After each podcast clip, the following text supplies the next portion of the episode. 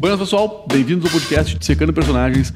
Aqui em cada programa a gente vai escolher um personagem de filmes, séries, animações e falar sobre ele durante 20 minutinhos, pensar em quem é esse cara nas suas camadas mais profundas, olhar um, com um olhar diferenciado sobre ele e tentar entender esse ser que eu sempre digo é um ser real, porque um personagem ele pode mudar a vida de uma pessoa às vezes mais do que gente viva que a gente conhece por aí. Personagem é um ser vivo. Mas vamos falar disso depois. E enquanto isso eu quero me apresentar. Eu sou o Cristiano Ribeiro e trabalho com criação de personagens. Sou apaixonado por isso e está aqui junto comigo o René Miller. É isso aí, eu sou o René, sou diretor, trabalho com produção de vídeo, escrevo roteiro e, por consequência, crio personagens e sou um curioso que gosta de filmes e séries e histórias. E aqui no Universo Expandido, a ideia justamente é pensar em seres, pensar em personagem. E para começar esse programa, não posso deixar de falar da Morri de Ranço, que é a empresa que nos patrocina aqui. É uma empresa sensacional que basicamente vende ranço. Ela é incrível. Tu pode procurar no Instagram como Morri de Ranco, tudo junto. E eles têm camisetas, planners, um monte de coisa, caneca, pra gente rançosa. E se tu te identificou, se tu é rançoso, entra lá, curte a página e te delicia porque é insuportavelmente rançoso. E nesse primeiro programa a gente escolheu um personagem excêntrico, curioso e incrivelmente profundo para começar a falar sobre ele, que é o professor da Casa de Papel. E para nos ajudar com isso, a gente fez uma postagem no Instagram perguntando a opinião da galera sobre ele e ao longo do programa a gente vai falando o que o pessoal pensa dele aqui. Se tu curte o podcast, se tu curte esse episódio, fica ligado lá no nosso Instagram que é Universo Ponto Expandido, porque sempre que a gente for gravar um novo, a gente vai postar lá uma pergunta sobre o personagem que a gente vai gravar. E aí, quem sabe, tu contribui com a gente. Então, para começar, René, quem é o professor? O que, que tu acha desse cara? Cara, o professor é um cara muito estranho, na real, né? Que se disfarça um pouco de cara comum, mas é um cara bem complexado e com mania de controle e meio maluco mesmo, né? Se tu olhar o professor, é, ele é legal, assim, um personagem que a primeira camada dele, como tu falou, é da pessoa mais comum do mundo. O cara que podia estar sentado aqui com a gente gravando podcast, que podia estar na padaria comprando um pão e ele se veste normal, ele tem uma aparência física normal, ele não tem uma cara de alguém controlador, psicopata. Ele é um cara bem normal, levemente nerd, mas nada demais, assim. E acho que a escolha do ator foi perfeita. O ator foi muito bom, sim. Porque escolheram um cara que não tem uma cara preparada, aquele ator que marca, sabe? Não poderia ser o Will Smith, não poderia ser o Antônio Bandeiras. Sim. É um personagem que não marca, é um cara normal. E ele não tem uma cara de herói nem de vilão, eu acho, sabe? Tipo, ele tem uma cara muito normal mesmo, assim. Ele, ele é a pessoa mais comum do mundo. E ele é incrível, cara, porque ele a primeira camada dele é de uma pessoa normal e que não se tem como desconfiar dele. Nunca, jamais a gente desconfiaria do professor se ele estivesse aqui no meio de nós. Inclusive, ele sabe disso e ele usa isso no plano dele, a favor dele. Então, o professor, ele é um cara repleto de camadas. E, assim, normalmente um personagem, ele tem camadas que, assim como a gente tem camadas, nós somos cobertos de camadas. Um exemplo, eu aqui com vocês eu sou de um jeito, na minha casa eu falo hum, coisas diferentes, eu ajo de um jeito mais despojado, diferente.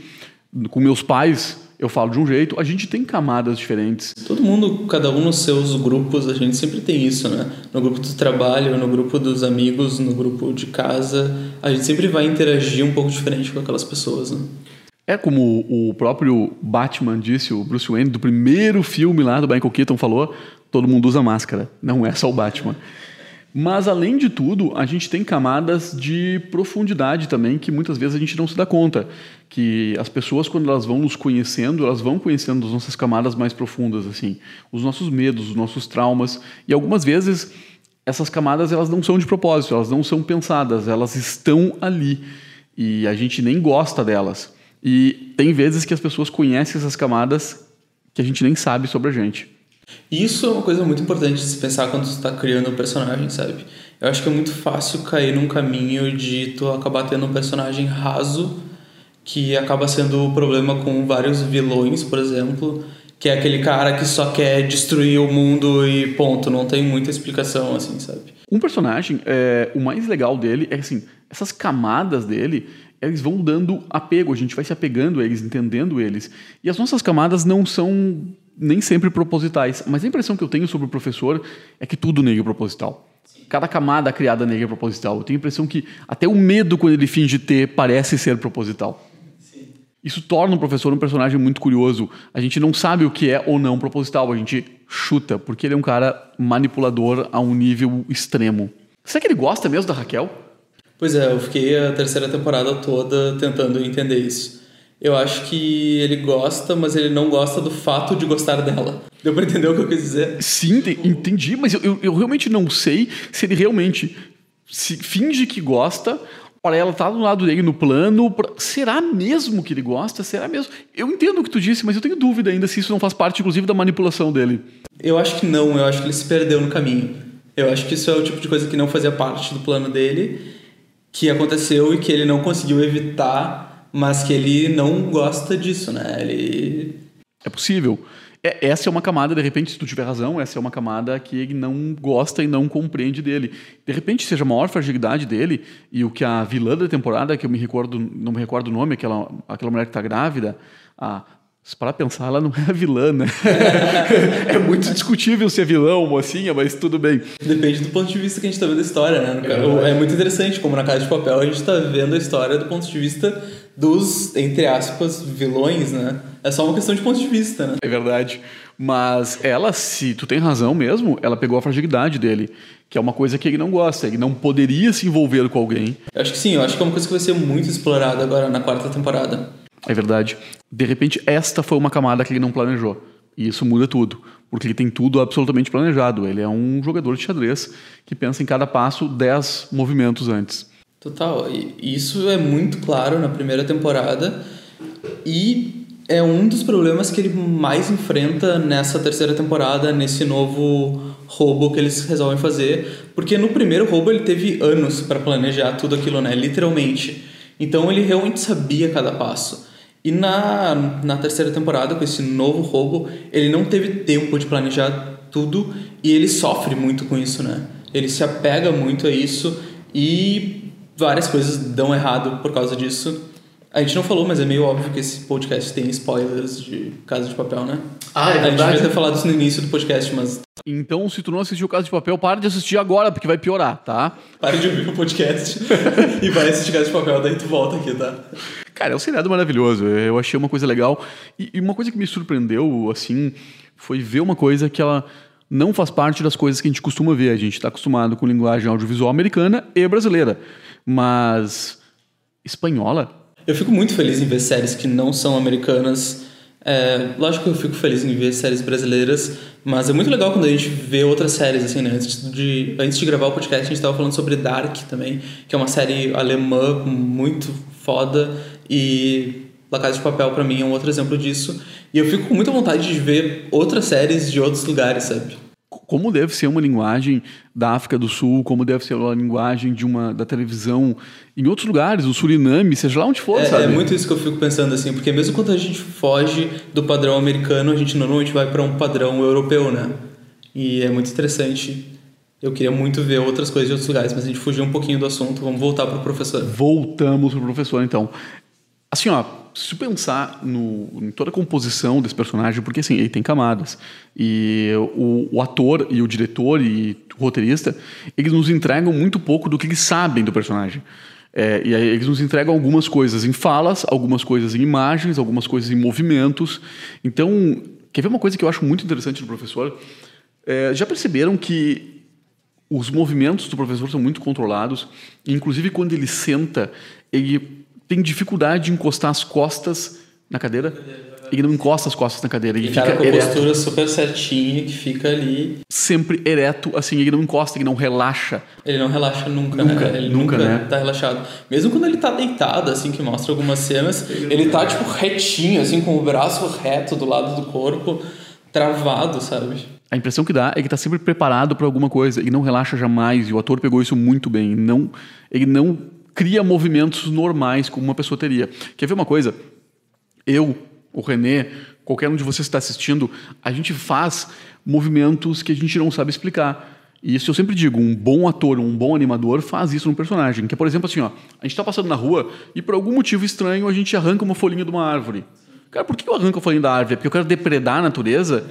Não, eu não sei por que, que eu arranco. Ou então a gente toca numa parede. A gente bate o pé quando a gente tá parado, a gente fica olhando para as coisas que às vezes não são o nosso foco. Tipo, a gente tá conversando, mas a gente olha para a parede, a gente olha para a janela. E o professor não tem isso. Ele não tem movimentos involuntários, a não ser um que eu percebi, que é ele dar uma coçada no nariz quando Sim. ele tá com algum problema e ele tá querendo pensar, ele tem um tique de coçar no nariz. Sempre que ele coça o nariz, ele tá tentando. É como se ele ativasse um botão ali dizendo assim: pensa, pensa. É, é uma solução audiovisual que eu acho que os diretores da série tentaram inserir, porque a Raquel também tem a coisa da caneta no cabelo dela, sabe? Eu acho que eles tentaram inserir esses tiquezinhos assim nos personagens pra também é, sei lá, dar uma camada, dar um tipo assim, um sinal pro espectador de que algo vai acontecer, sabe? É verdade, O da né? Raquel até me incomoda um pouco, porque eu acho que eles exageram às vezes, assim. Tem tipo umas três vezes por episódio ela colocando e tirando a caneta, sabe? E é engraçado, o movimento dela é muito exagerado. Ela levanta os cotovelos até o nível acima da cabeça, né? É, não é só arrumar o cabelo, é os cotovelos acima. Então, é, Ela é mais mostrar muito. expansiva, né? Eu acho que isso também é um contraponto ao professor, sabe? Porque ela é expansiva e ele é um cara super introspectivo, né? Tem isso também, é, ver- é verdade. A Raquel, ela, ela é mais pra fora e ele é mais pra dentro, né? Claro, claro. Também é legal pensar nisso quando você tá fazendo o personagem, sabe?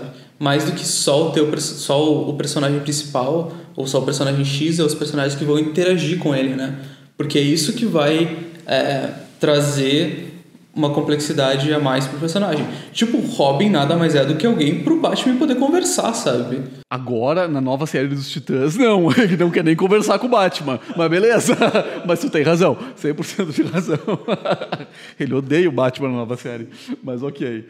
É, tanto que no trailer tem uma cena clássica que ele diz Fuck Batman. Sim. Mas ok, é, é verdade. É, é um personagem pro, pro Batman interagir. E além de tudo, não sei se vocês perceberam, mas o professor ele não joga só com a polícia. O professor ele joga com a gente. Ele tá o tempo todo jogando com a gente, porque a gente não sabe o que esperar. E lá pelas tantas ele joga conosco. E ele joga até com os, é, com os parceiros dele ali, com os ladrões que estão dentro da, do roubo e ele tá fora. E muitas vezes ele tá jogando com o pessoal que tá dentro porque eles não sabem exatamente todas as peças do plano dele. E isso faz parte do plano dele, né? É verdade, né? Ele é um jogador, cara. E é- me irrita perceber que ele tá jogando com todo mundo, até comigo. E tá me enganando e eu tô gostando. Pô, A, a grande verdade é que se tu para pra pensar, ele é péssimo, sabe? Tipo, ele é um ser humano horrível. Desconsiderando toda a questão do roubo e tudo mais, ele é um- uma pessoa extremamente manipuladora. a palavra é essa, é manipulador. Ah, eu não sei, até e eu não sou psicólogo pra falar, mas eu não sei se não tem um quê de psicopatia ali, sabe? Também, também. Mas é muito interessante como os criadores conseguiram transformar esse cara, a princípio ruim e manipulador, com uma pessoa que tu, tu acha legal. Cara, como é que a gente gosta desse cara? Ele não é legal. É, isso acontece com alguns bons vilões também, né? Tipo, o Coringa todo mundo gosta, por pior que ele seja. A gente viu isso com o Thanos, com o Killmonger. E a gente vê isso com o professor, que não é o vilão da história, mas não é uma pessoa boa. É verdade.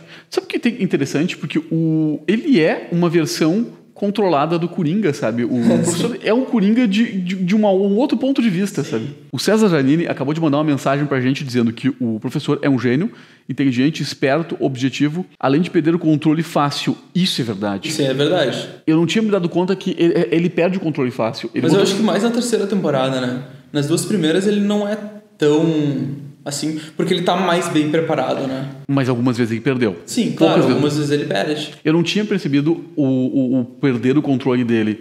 E assim, ele botou também que é emotivo, tímido e estratégico. Mas isso de perder o controle é verdade. E o lance de ser emotivo também é verdade, apesar dele não demonstrar, né? Ele trabalha muito para esconder isso e é muito claro que isso é um problema na relação dele com a Raquel, né? Porque quando alguma coisa sai fora do plano dele, ele se desespera. Sim. Ele sai do controle, assim, sabe? Ele sai do controle literalmente, né? Sim, total. Olha só, a, a Emily Santana mandou pra gente aqui no Instagram, arroba universo.expandido, mais uma contribuição sobre o professor. Ela falou que ele é perigosamente atraente, analítico, racional e carente. Carente. Pois é. Eu não tinha pensado Perigosamente atraente. Cara, é- a gente se atrai por ele. A gente, como espectador, se atrai, a gente gruda na tela. Ah, o atraente também pode ter uma conotação sexual, mas, ah, cara, e o psicopata, eles costumam ser atraentes também. É né? verdade? Sim, é um ponto. Mas carente, será que ele é carente? Agora eu fiquei pensando. Cara, eu acho que. Eu eu acho que sim, eu não tinha pensado sobre isso, assim. Mas eu acho que sim, eu acho que por isso que ele acabou ficando sério com a Raquel, mesmo não sendo parte do plano dele, sabe? Porque ele realmente achou em alguém algo que ele não tinha antes, que era carinho, amor. É verdade, é verdade. E tem uma outra coisa sobre a carência que é o seguinte: ele jamais, na minha opinião, conseguiria ficar muito tempo numa ilha aproveitando o dinheiro dele. Ele ia precisar, porque assim, ele ia precisar de atenção. É, imagina tu ter o, um jogador de futebol sensacional sentado jogando videogame. Não, cara, ele quer jogar.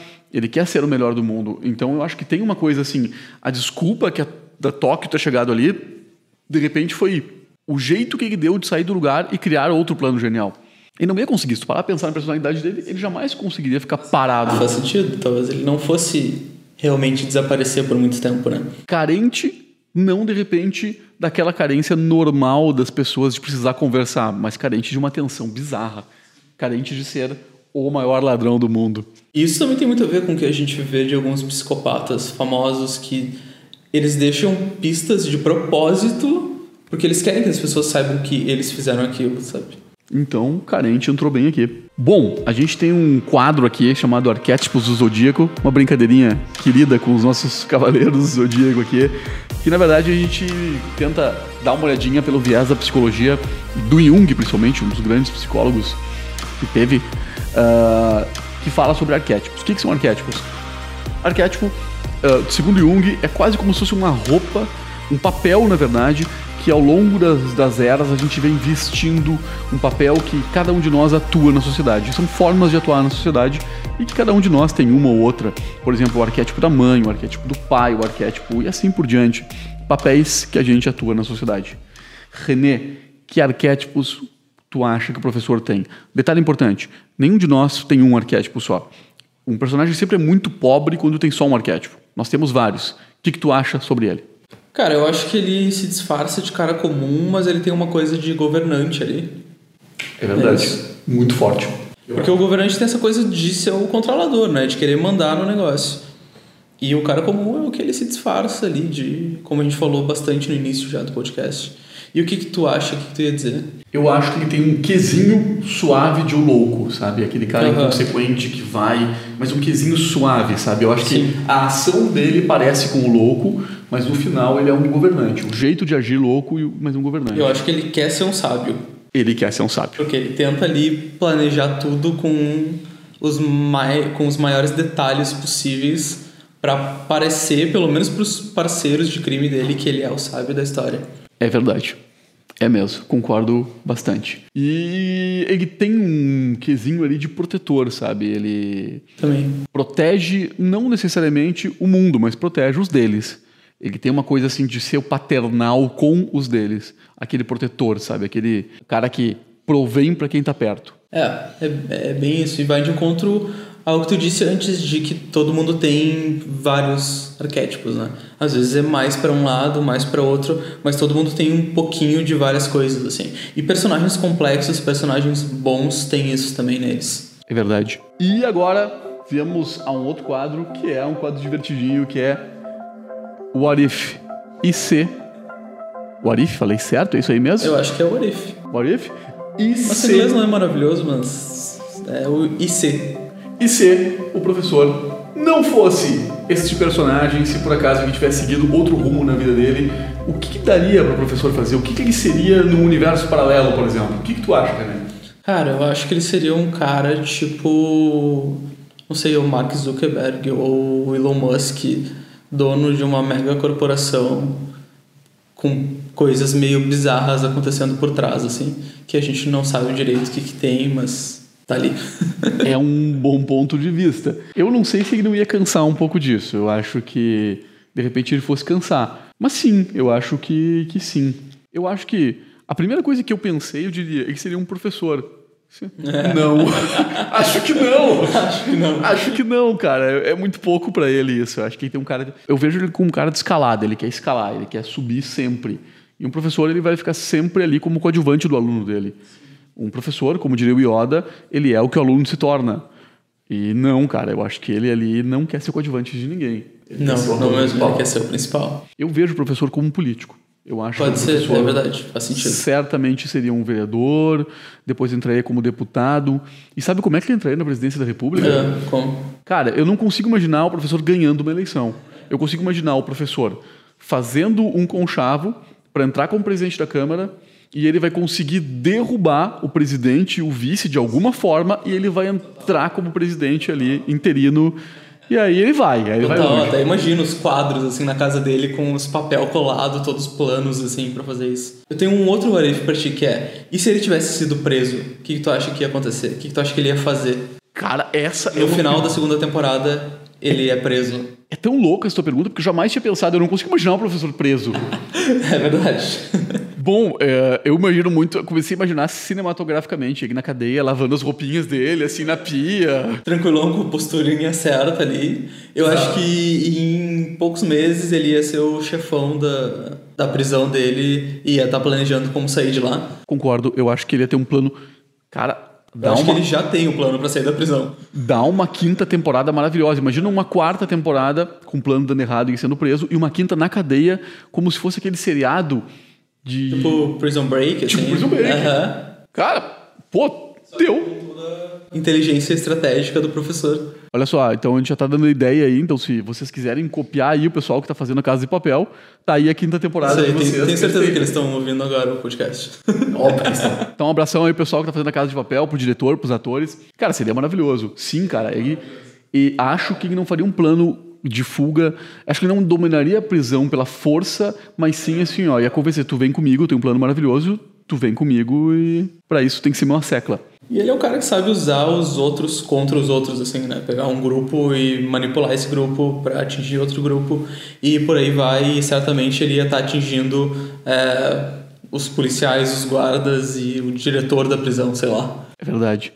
E sem ninguém perceber, um dia ele ia estar na rua. Olha, isso dá uma baita temporada. Gostei. Sim. Vamos encerrando então por hoje esse episódio do podcast Dissecando Personagens. Cara, eu acho que é uma experiência muito legal pensar em personagem. E disseca personagem na tua casa, começa a assistir um programa e começa a pensar e olhar as camadas dele, porque, cara, a gente fica chato pra cacete fazendo isso, mas é legal pra cacete ser chato. É verdade. Tu começa a analisar todos os personagens que tu assiste, assim, meio subconscientemente e conscientemente. Mas é muito legal, é muito divertido e é muito importante pra quem quer fazer história, pra quem quer criar histórias, quer criar personagens. Naturalmente, assim, quando tu tá, sei lá, aprendendo a tocar uma música, tu não sai inventando a tua música, sabe? Tu toca a música de outras pessoas. E é muito legal quando tu quer criar um personagem, tu analisar os outros personagens de outras pessoas. E a gente, de novo, quer agradecer a Morri de Ranço, que é patrocinadora desse podcast. É uma empresa maravilhosa e uma empresa rançosa pra caramba. Curte lá. É demais, procura lá. E também fazer um merchan também de um produto incrível que a gente tem. Claro, eu sou suspeito pra dizer, o Renê também, né? Mas o Universo Expandido tem um curso de criação de personagem à distância que é sensacional. Porque não é só baseado em vídeo, ele tem três horas de vídeo, mas tem junto uma caixa que vem com um livro sketchbook, vem material de desenho, vem. Meu Deus, o que mais vem, René? Tem um estojo também super massa com é, lapiseira, caneta, grafite. Tem dois joguinhos que te ajudam a criar personagens, a soltar a imaginação e por aí vai. massa pra escultura, material pra escultura também. E o melhor de tudo é que tu pode comprar todo esse kit, mas pode comprar por um valor bem menor partezinhas dele. Então, vale a pena, entra lá, universoexpandido.online e te diverte. Além disso, a gente tem alguns artigos escritos, textos, podcasts. Vídeos e mais vídeos e muitos vídeos no nosso Instagram. Nos acompanha lá. E é isso aí, pessoal. Foi um prazer estar aqui com vocês e aguarda o próximo Dissecando Personagens e a gente quer sugestões de outros personagens. Manda aí sugestões pra gente de quais personagens quer que a gente disseque. E quando tu mandar a sugestão, já fala um pouco sobre o personagem, porque quem sabe a gente já lê aqui também a tua mensagem sobre esse personagem. Fechou, pessoal? Um grande abraço a todos. Um bom dia se for dia, boa tarde se for tarde, boa noite se for noite. Abração, até mais. Tchau!